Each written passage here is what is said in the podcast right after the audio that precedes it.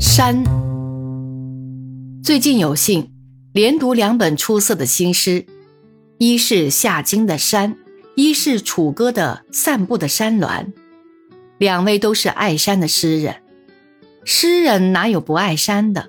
可是这两位诗人对于山有不寻常的体会、了解与情感，使我这久居城市繁荣的人读了为之神往。夏经是森林学家，游遍天下，到处造林。他为了职业关系，也非经常上山不可。我曾陪他游过阿里山。在传说闹鬼的宾馆里住了一晚，杀鸡煮酒，看树面山。当然没有遇见鬼，不过夜月皎洁，玻璃窗上不住的有波啄声，尽是咆哮山庄的气氛。实乃一只巨大的扑灯蛾在扑腾着，想要进屋取暖。夏经是极好的游伴，他不对我讲解森林学。我们只是看树看山，有说有笑，不及其他。他在后记里说：“我的工作和生活离不开山，而爬山最能表达一种追求的恒心与热忱。然而，山是寂寞的象征，诗是寂寞的，我是寂寞的。有一些空虚，就想到山，或是什么不如意。山，你的名字是寂寞。”我在寂寞时念你。普通人在寂寞时想找伴侣寻热闹，夏经寂寞时想山，山最是和他谈得来，其中有一点泛神论的味道，把山当作是有生命的东西。山不仅是一大堆高高一大堆的石头，要不然怎能相对两不厌呢？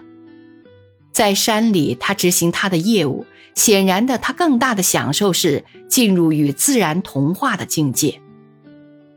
山凝重而多姿，可是他心里藏着一团火。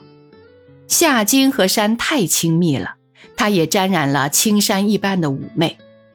他的诗虽然不像喜马拉雅山、不像落基山那样的层吟参差，但是每一首都自有丘壑，而且韵极多情。格律谨严，文字洗练。据我看，像是有英国诗人郝斯曼的风味，也有人说像弗劳斯特。有一首《每到二月十四日》，我读了好多遍，韵味无穷。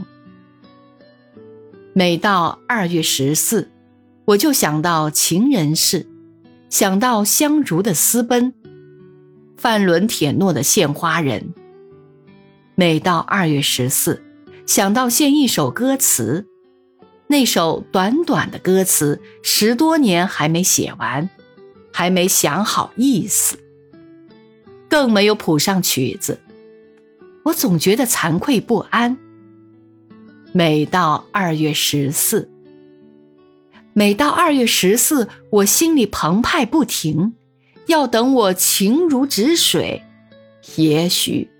会把它完成。我在科罗拉多州住过一年，没听过北部有情人事，那是六十多年前的事了。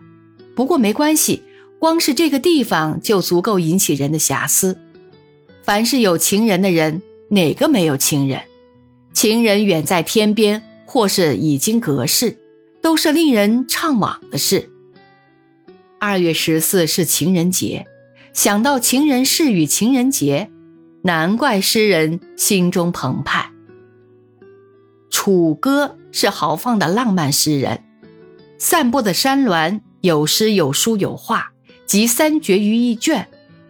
楚歌的位于双溪村绝顶的严荡斋，我不曾造访过，想来必是一个十分优雅、穷居独游的所在。在那里，可以看到。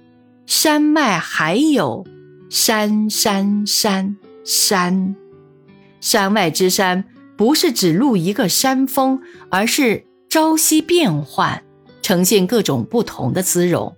谁知望之俨然的山也是如此多情。谢灵运《山居赋序》：古朝居学处者曰岩溪，洞宇居山者曰山居。山居良有一乎事臣，暴疾就贤，顺从性情。楚歌并不贤，故宫博物院钻研二十年，写出又厚又重的一大本《中国古物》。我参观他的画展时，承他送我一本，我拿不动，他抱书送我到家，我很感动。如今他搜集旧作，自称是古物出土，有诗有画，时常是运行书之笔，写转书之体，其姿似不下于郑板桥。山峦可以散步吗？出语惊人，有人以为有点不通。楚歌的解释是：我以为山会行走，我并不把山看成一堆死岩。禅家形容人之开悟的三阶段：初看山是山，水是水；继而山不是山，水不是水；终乃山还是山，水还是水，是超凡入圣、超圣入凡的意思。看楚歌所写山的变奏，就知道他懂得禅。他不仅对山有所悟，他半生坎坷，尝尽人生滋味。所谓烦恼即菩提，对人生的真谛，他也看破了。我读他的诗，有一种说不出的震撼。夏经和楚歌的诗风味迥异，而有一点相同，他们都使用能令人看得懂的文字。他们偶然也用典，但是没有故弄玄虚的所谓象征。我想，新诗若要有开展，应该循着这一条路走。